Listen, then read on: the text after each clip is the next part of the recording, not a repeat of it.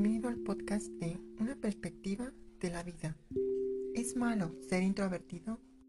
Del blog La mente es maravillosa, escrito por la psicóloga Sara González. Los medios y la sociedad muestran siempre la extraversión como lo ideal y deseable, pero ¿es malo ser introvertido? Especialmente en la juventud, ser el más sociable y abierto son inclinaciones valoradas como positivas. Pero, ¿qué tiene de malo ser introvertido? Más allá de esa visión o de habilidad social, ¿qué es la introversión? La introversión no solo es un estilo de interacción, es también una forma de procesar los estímulos, de organizar el tiempo y manejar las relaciones personales. Aunque muchas veces se lo asocia con ello, no se trata de timidez, fobia social o antipatía. La mayoría de los autores establecen la dicotomía extravertido-introvertido como polos opuestos, tales como Carl Jung o Hans Eysenck. Este último, además, relaciona estas tendencias con la cantidad de actividad cerebral en el córtex. Las personas extravertidas tienen menor excitación cortical, por lo que buscan activarlo con estímulos externos, tales como las reuniones sociales. Los introvertidos, por el contrario, presentan más actividad cerebral en la zona cortical, de manera que la excitación externa puede llevarles a saturarse y buscar la soledad.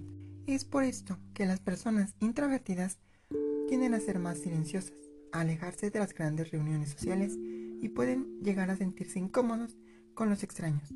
Además, suelen tener grupos reducidos de amigos que consideran cercanos y especiales, pues no le abren la puerta a cualquiera. ¿Es malo ser introvertido? No, no es malo. La visión negativa que se tiene sobre este estilo de interacción suele venir de la presión social, que a su vez proviene del bombardeo de información que presenta la extrema sociabilidad como la clave para la felicidad. También existe una cierta condena social hacia la soledad elegida. Al no necesitar tanta estimulación del medio, los introvertidos disfrutan o disfrutamos y buscamos la soledad cuando nos abruma el ambiente. Esto no es necesariamente malo, pues no se trata de aislamiento social, sino de una preferencia por las actividades privadas.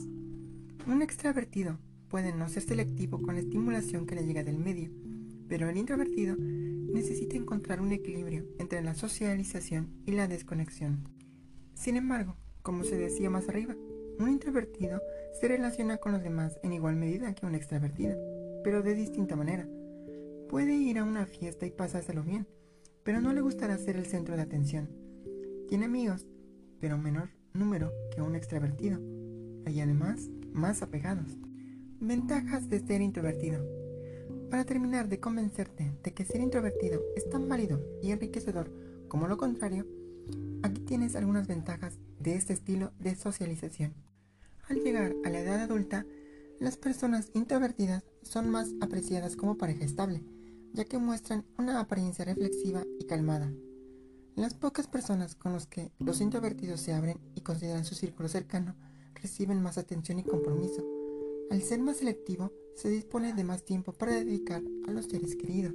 La tendencia a la reflexión les ayuda a ser más comprensivos, lo que les hace líderes más exitosos.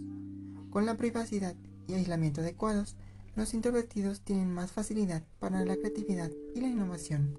Susan Cain, la conocida divulgadora dedicada a estudiar la introversión, señala que muchas de las grandes mentes conocidas en la humanidad son personas introvertidas.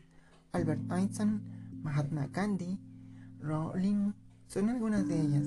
La mayoría de veces, analiza Cain, su éxito se debe a su capacidad de concentración y análisis de las tareas que les daño. Entonces, ¿es mejor ser introvertido? Nada más lejos de la realidad. Sobre los extravertidos, también se cuelgan etiquetas negativas, como ser amigos de todos y de nadie, o la de no ser capaces de convencerse. El problema real es, la mayoría de las veces, que la sociedad y los medios colocan algunos rasgos de personalidad como más deseables que otros. De hecho, extravertidos e introvertidos pueden llegar a ser muy compatibles a la hora de aportar sociabilidad y reflexión a la relación, respectivamente. Antes que señalar un estilo como superior a otro, el consejo final de este artículo es el siguiente. La empatía. es fundamental cuando se trata de sociabilizar. Pongamos el respeto por delante y disfrutemos de lo que nos aporta la diversidad.